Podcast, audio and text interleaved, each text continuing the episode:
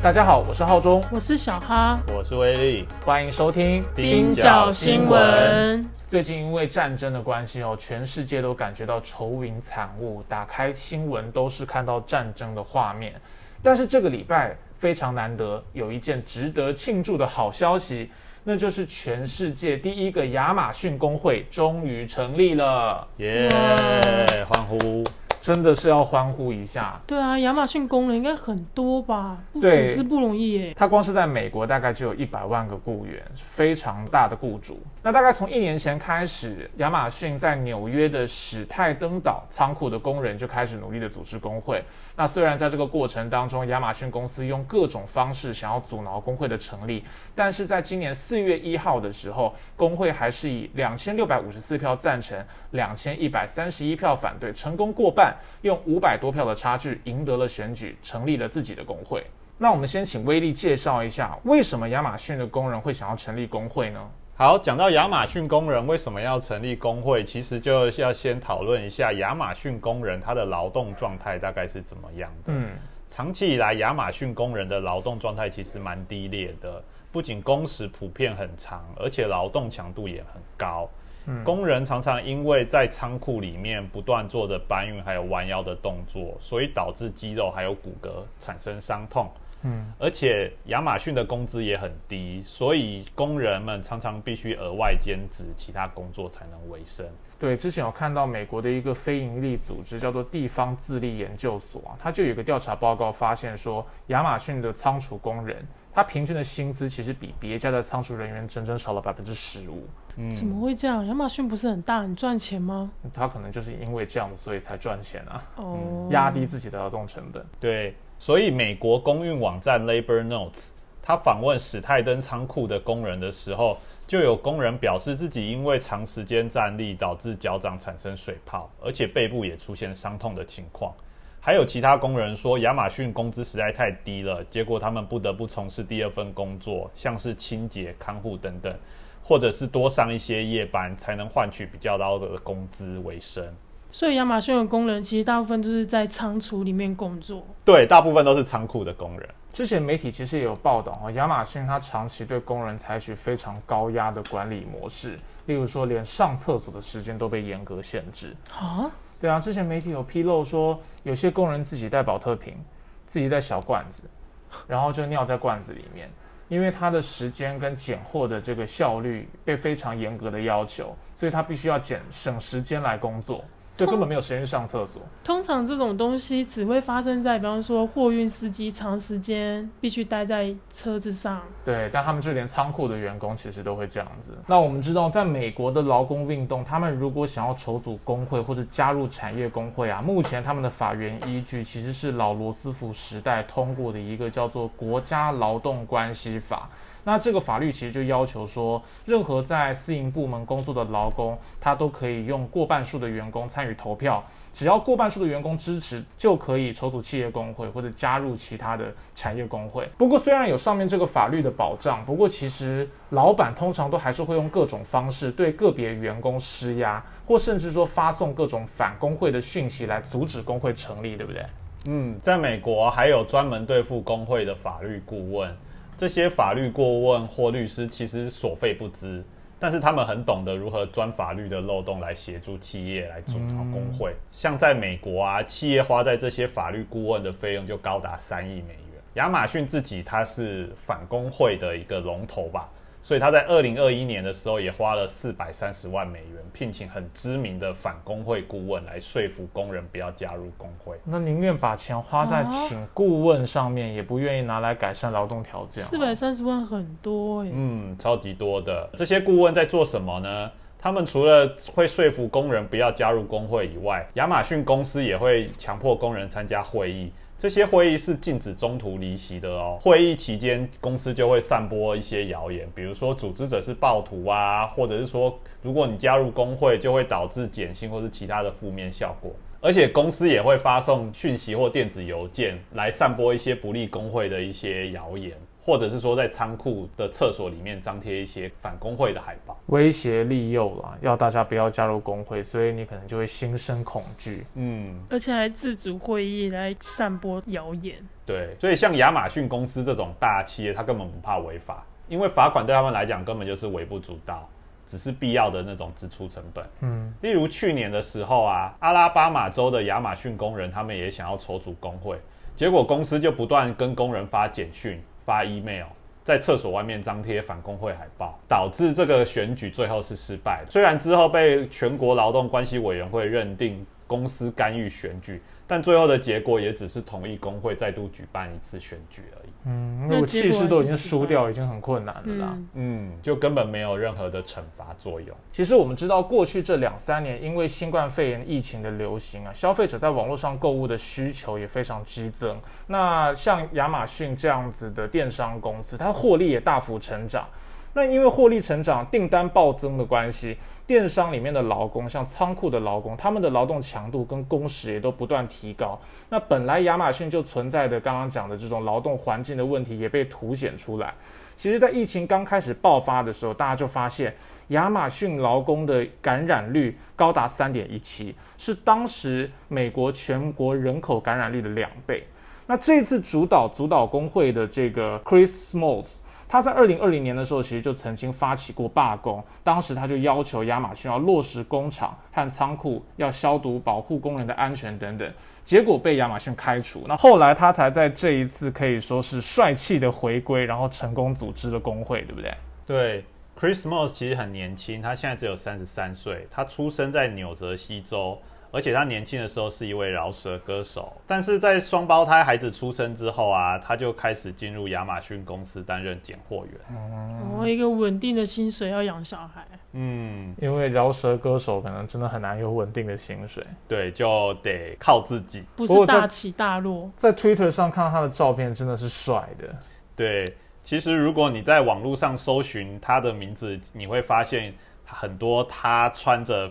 Bling bling，然后戴着墨镜的照片，非常嘻哈歌手的照片，没错，完全一副嘻哈歌手的样子，跟传统组织工会的那种感觉不太一样。嗯，那在二零一八年的时候，他就被调往史泰登岛仓库工作，然后二零二零年的时候，那时候美国新冠肺炎大流行其实非常的严重。亚马逊公司在疫情期间就被劳工团体踢爆，没有采取必要的安全措施来保障工人的健康。那就像浩中讲的啊，亚马逊那时候没有遵守美国疾管中心的指导方针来清洁它的设备，而且甚至强迫工人加班，强迫工人加班就会导致仓库过度拥挤，没有办法保持一个安全的距离，因为太多人了。没错。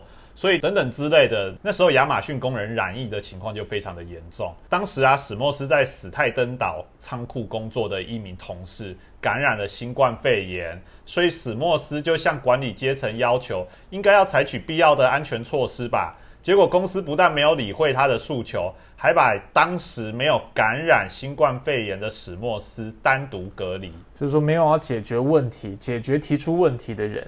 还用这种方式，有点像是羞辱他吧，就把你单独隔离出来这样。结果史莫斯也不是一个会屈服的人，不是省油的灯。没错，他决定发起抗议，而且领导了一场小型的罢工。来抗议资方没有好好的照顾或保障工人的健康，结果隔天就被公司开除了。啊，也就是从那个时候开始啊，史莫斯就在仓库外面的巴士站以扎营的方式展开他的长期抗战。他是要工作权吗？他除了要工作权以外，他更希望亚马逊公司可以好好的保障工人的安全。所以每天晚上啊，史莫斯都会准备各式各样的食物来邀请呃值夜班的工人一起来。享受这些食物，真是蛮特别的策略。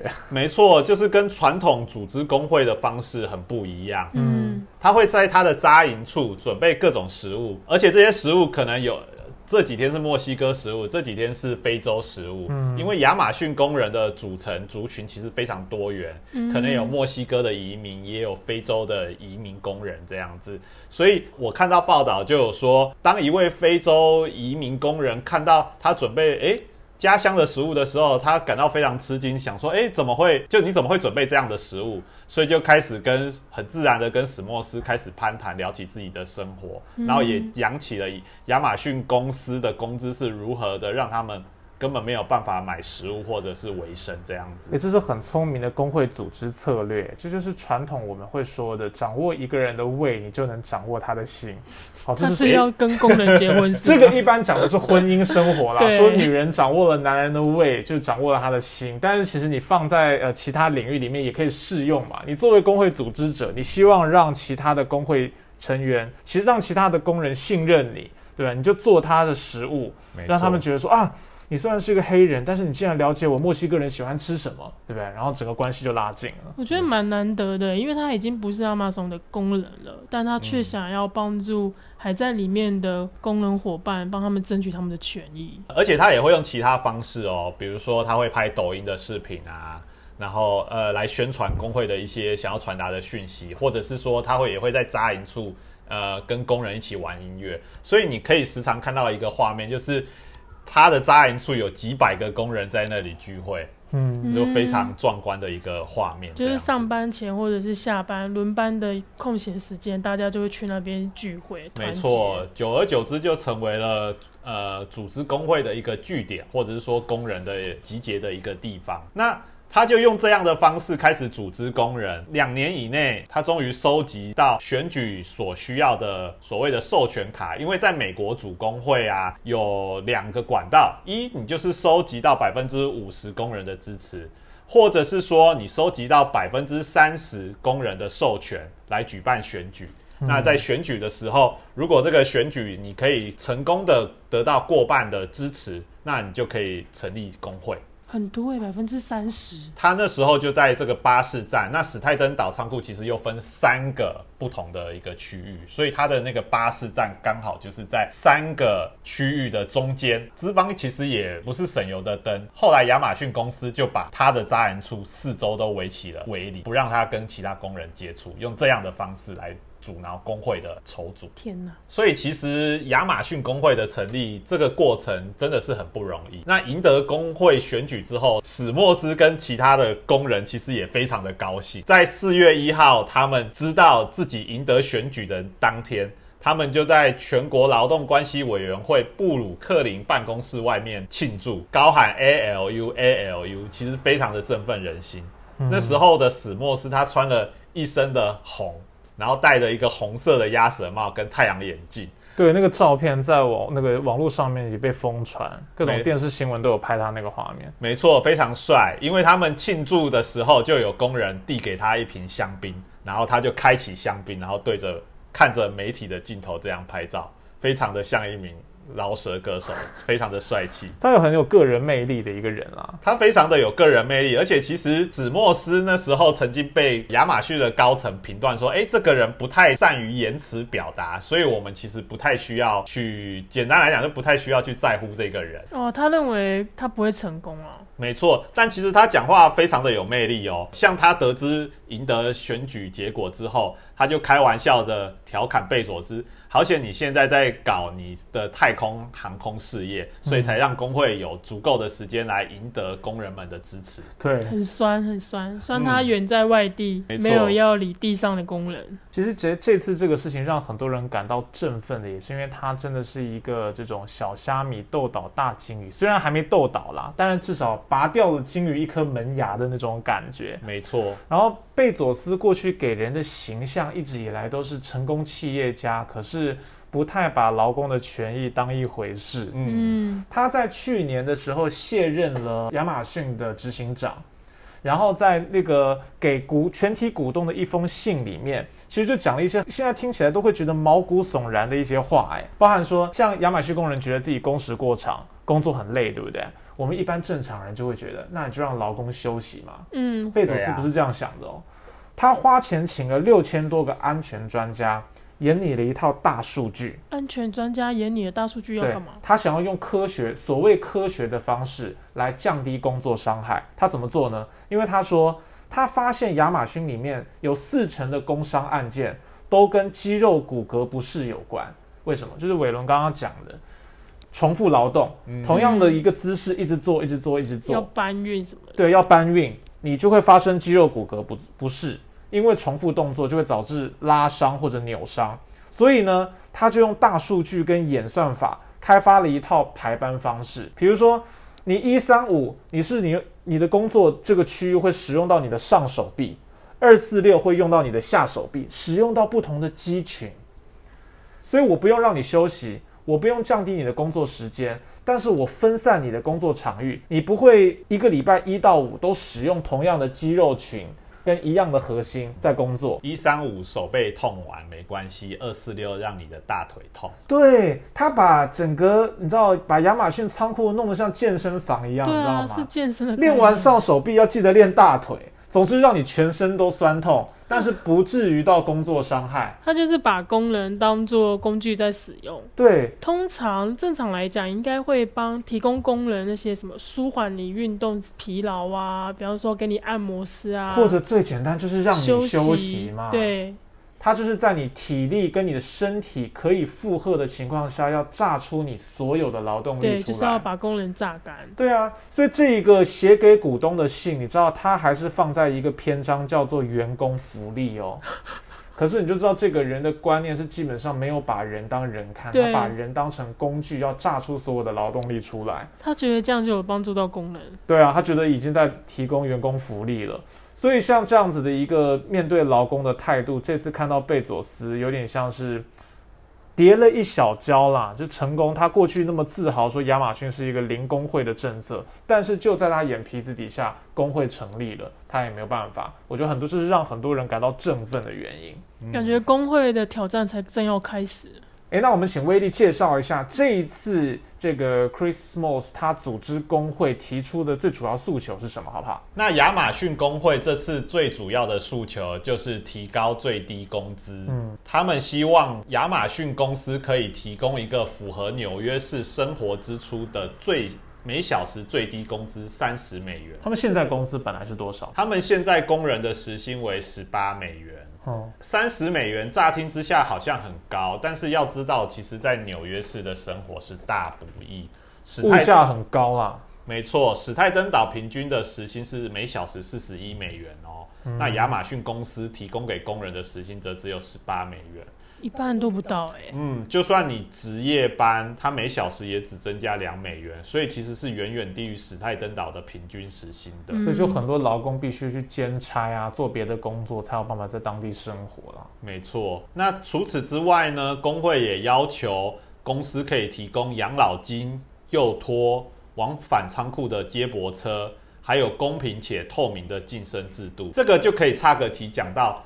史莫斯他其实，在刚进入亚马逊的时候，他曾经向公司申请了高达三十九次，希望可以成为低阶的管理阶层，嗯，但是都被公司打枪，所以他后来就认为说，亚马逊公司的晋升制度。是冲是一个制度性的种族歧视，哦因为管理阶层其实很少有所谓的有色人种或者是说弱势族群这样子，所以这个也成为他们这次工会的诉求之一。他从罢工的时候，其实跟美国的那个黑命关天运动其实也都是同声一气的啦。嗯，那还有一个很特别的诉求，就是其实工会也要求公司在极端气候发生的时候关闭工厂。并且支付工人薪资，这个就要讲到，因为去年九月的时候，美国其实发生了一场非常严重的龙卷风。这场龙卷风袭击了美国六州。那在当时伊利诺州的亚马逊仓库，那时候就无视龙卷风的警报，还要求工人继续上班。他拒绝关闭的结果，就导致了六名工人死在倒塌的仓库里面。所以工会也提出了要求，在极端气候发生的时候，公司必须关闭仓库，并且给工人薪资，让灾难不要再发生了。嗯，不要为了赚钱不顾人命。没错。刚刚威利提到伊利诺之后也有亚马逊的仓库，对。那遍布在美国亚马逊仓库的人得知纽约有了这个工会，那他们之后也会想要组工会吗？还是说这个工会之后会面临什么样的挑战？感觉这个工会才刚开始，就像小哈说的，亚马逊工会其实是一个非常年轻的工会，而且也是一个非典型的工会。它其实跟传统工会不一样的一点在于，像我们以之前曾经组织工会的阿拉巴马州的亚马逊仓库工人为例，像他们当时就得到了呃传统工会的组织者的支持。当时是那个零售批发跟百货商店联盟吧？嗯，没错，已经是八十五年老历史的大工会了。对，其实是一个蛮有历史的工会，但是最后的选举结果却还是失败了。嗯嗯，那在当时美国自己的劳工运动里面，其实也引发了非常多的讨论，关于说到底这一次的失败究竟是什么原因啊？嗯，那传统工会又在里面扮演了什么样的角色，或者是说有哪些地方做的不足？就有一些路线或者是说运动方法上面的检讨。这一次是真的蛮特别的，因为其实除了刚刚讲的传统工会以外，还有环境先天上来讲就比较优势了。嗯，因为这个史泰登岛是在纽约市，然后纽约市本来的工会组织率就比较高，嗯，大概是两成。对，那在阿拉巴马州其实是一个传统所谓的反工会州。在那里的工会组建率就只有百分之零点二，所以其实相差蛮多的。所以对工人来讲真的差很多。因为你想想看，我是一个工人，就算我没有加入过工会，可是如果我在纽约州工作，可能我的朋友、我的家人就曾经有参加工会的经验。所以就算我自己没参加过，我也看过其他工会成员可能因为参加工会获得一些好处啊。那公司在跟我洗脑各种反工会宣传的时候，我很容易就破解它。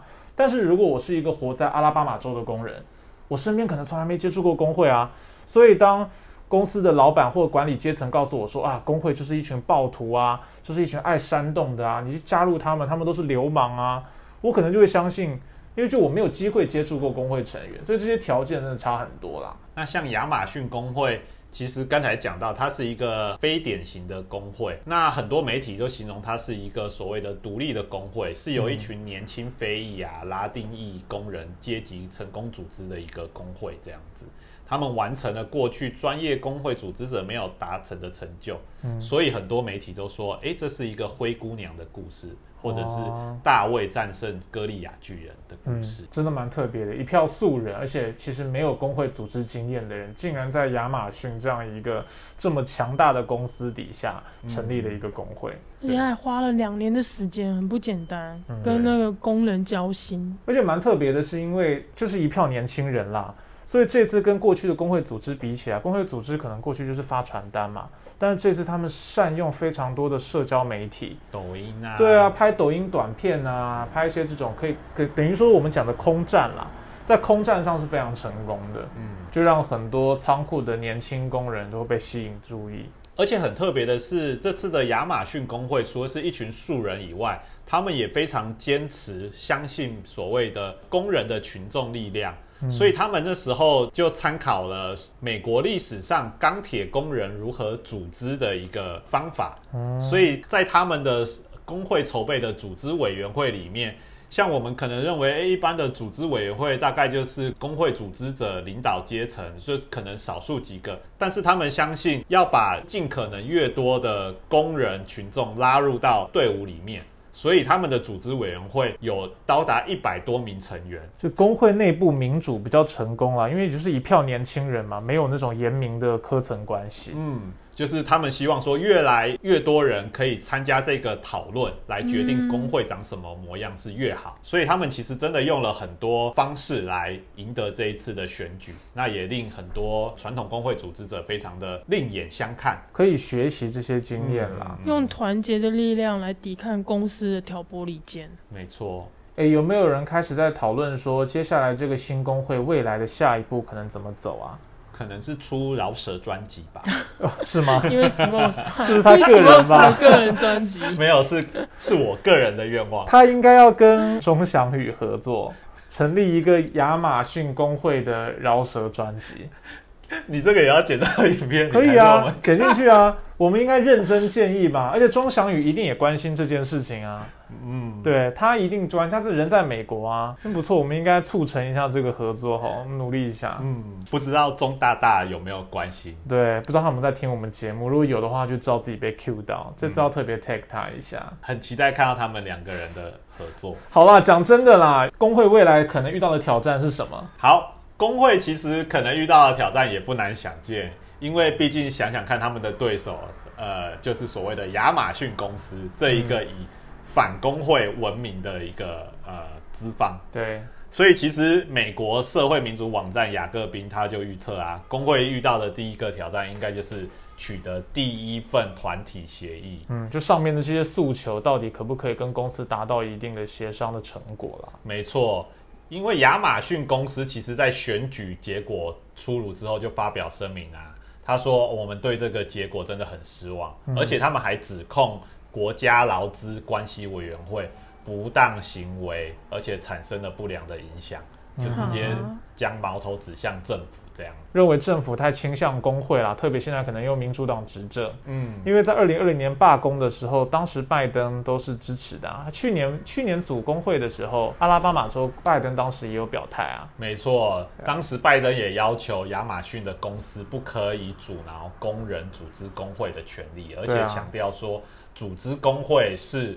美国法律所保障工人的权利，这样，这个跟我们台湾的经验其实是不太一样的，因为我们台湾都觉得哦，资本家不管怎么样都还是听政府的话嘛，觉得政府好像才是老大。哎，在美国这些企业家哪有把政府放在眼里啊？我比你大。对啊，你选举的时候你要从我这边拿到资金的，这每个大老板是政府要跪着听他们讲话的，那个权力关系跟我们想象完全不一样，所以。这次工会一成立，哇，那火了，直接批评政府啊，是觉得你政府太过偏袒劳工。就未来这个工会虽然成立了，真的挑战还是会很多啦。没错，而且也有刚刚很多在讲说，未来这个工会可能会想要扩张啊，包含说在全美各地都可以吸引到更多的亚马逊工人加入。但是其实，在各州的状况啊、文化生态，包含有一些州是比较反工会的，跟纽约州的这种优势条件完全不一样。所以经验能不能复制？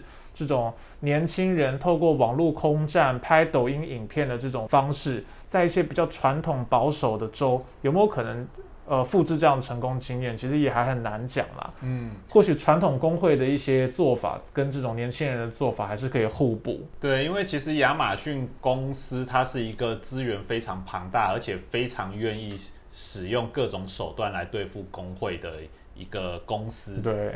那对于这样一个所谓庞大的企业帝国，所谓员工有超过百万的亚马逊而言，他一定会很担心，第一个亚马逊工会成立之后，在美国其他地方形成所谓星火燎原的一个效应。嗯，那最后就多讲一下，亚马逊它其实对于工会或是破坏工会的。程度大概有多么令人瞠目结舌呢？嗯，例如亚马逊公司，它旗下有一个超市品牌叫做 Whole Foods，嗯，那它就会利用各种数据量量表啊，例如说，诶，这个地区的我的 Whole Foods 商店跟最近工会之间的距离，嗯，或者是说这个地区有多少人向曾经向国家劳动关系委员会申诉。或者是说员工组成多样性，因为他们觉得说，哎，员工组成多样性就代表说这群员工越有可能组织工会，对，所以他列了很多这种量表，然后去分析说，哦，得出这个地区的工人比较可能组织工会哦，潜在发生几率，所以他就会花更多资源去监视这些商店。我跟你讲，贝佐斯已经是在家问 Alexa：“Hey Alexa，请问我哪一间超市的员工比较有可能组织工会呢？”对，然后那个机器人工智能就帮他运算出来。那他的系统应该不是很好吧？毕竟纽约纽约市的这个仓库工人他就没有预料到。对啊，所以我们都用 Siri 啊。嗯，Siri，请问。哎，在台湾我们其实比较少人用亚马逊买东西哈。你没有在亚马逊买过吗？比较多吗？嗯，有过，但是经验很不多。嗯，帮妈妈买衣服、外套这样子。哦，因为妈妈会，因为妈妈会逛亚马逊，那也蛮特别的。亚马逊上面真的什么都有卖，所以我都会去看一些奇奇怪怪的东西。嗯，什么都有，什么都不奇怪。虽然我们在台湾比较少上去消费啦，可是其实我们会用可能虾皮啊、PC Home 啊，刚刚小孩讲的 Momo 啊，对啊，所以这些产业其实他们的劳动权益还是需要关注啊。嗯，对啊，哎，我们在台湾，我之前在 PC Home 上面订一个衣柜的时候，嗯，我自己都觉得很可怕，因为 PC Home 它的运输，它没有自己的这个运输车队。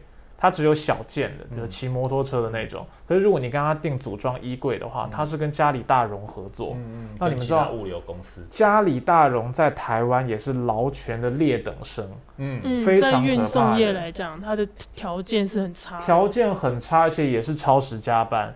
然后我那个时候我在 PC 用订二十四小时购物嘛，应该是二十四小时要送到。嗯。隔天没来，等两天还没来。等了一个礼拜都没来，我就事情不对劲了。然后我写信到 PC Home 去，PC Home 就说：“哦，我会转借给我们的配合服务厂商，就是嘉里大荣。”那没有用啊！我写了一封信去石沉大海，两封信去石沉大海。等了一个礼拜，我就打电话去嘉里大荣，说到底怎么回事？他就说：“我们真的派不出人力，真的是人力不够。因为你知道那种货运司机，他其实就是一个人开着车，嗯，他没有人，他没有帮手。哎，我那个衣柜。”我家住五层楼，他怎么可能自己把一个衣柜扛上五层楼啊？你们家没电梯？我家没电梯，我就公寓顶楼加盖啊。嗯，对啊，所以他也没有任何的专业设备哦。比如说我在 IKEA 买过东西，或者是一般的搬家公司，他会有那种把家具捆绑在腰上，避免工人受伤嘛。嗯，他没有。家里大荣的那个司机就是硬搬呢。当天后来就是后来，当我大概等了三个礼拜，我的衣柜终于送到了。但是就是两个司机硬是把那个衣柜用硬扛的方式，我就觉得他们这样就一定会受伤嘛，因为他没有任何设备啊，然后就搬到五楼来了。重点是怎样，你知道吗？因为那衣柜虽然扁平化包装，但是它还是很大件的。嗯，他们又不是专业搬重物的，衣柜在楼梯间就撞得坑坑巴巴的，每个角落都破掉，而且不只是包装破损哦，里面的木头其实也都撞漆都掉了。嗯。他送上来以后，放在我五楼的阳台，我就看着，我也不好意思为难这两个人，我就我真的我就跟他们说，真的很辛苦啊，辛苦你们。然后我还记得我还帮他们倒两杯水，然后好，他们就离开了。嗯我请问一下哦，我要按照 PC Home 的退货条款退货吗？他们如果要来收走的话，我是不是要再等一个月？没有人可以来收啊。后来我就记得，我就写了一个很长的信给 PC Home，但是我觉得这个也没有用啊，缘木求鱼，因为我觉得这个真的是。还是需要有劳工出来抗争，因为消费者这能怎么样？PC Home 顶多就给我一些折价券嘛，嗯，然后他可能就回过头来去要求他的服务厂商可能扣钱啊或干嘛，对工人都没有帮助啊。嗯，像 IKEA 搬家具的话，它其实都会写的很清楚，比如说多一层楼就多多少费用。对啊，嗯，像 PC 用应该就是完全没有。PC Home 没有，然后我们其实也不清楚它跟这些运送厂商之间的合约是怎么签订的啦。理论上，如果涉及大件家具，应该要额外收一些费用，嗯，或者是说至少 PC Home 要支付给这个运送厂商一些费用之类的。对啊，应该要多投注人力。我印象最深刻是那时候我打电话去家里大荣，我有一天大概晚上七点吧。我就因为我这这个衣柜我已经等了快要一个月了，我那时候当时刚搬家，衣服都没有办法没有地方装，我就打电话给那个家里大荣的一个服务站小姐接电话，她也很急，因为我相信不是只有我，他们人力不足，一定非常多的投诉电话，他也很头痛。我就说你在下班之前，你可不可以承诺我，你个人回我一个电话？嗯，那。你不用承诺我说多久以前会送到，但你给我一个时间，比如说你告诉我两个礼拜可以送来，也可以让我可以预期我这个状况要延续多久。但总之我就希望你说你可不可以今天下班以前你回我电话。嗯，他就说我五点下班，现在已经六点快七点了，你知道就很无奈。已经到下班时间，但没办法走。他已经下班一个小时了，他还在那边接我的电话啦。那我能怎么办？我就说好好，你你你你你忙你的吧，你忙吧。对啊，这能怎么办？我逼死他了，他也没办法承诺我什么。他自己劳动条件也很惨。对啊，所以我们现在看到亚马逊的这个成功经验啊，其实我们在台湾也是多关注一下台湾这些物流啊、运输啊，在我们享受方便的同时，也看一下他们的状况是怎么样。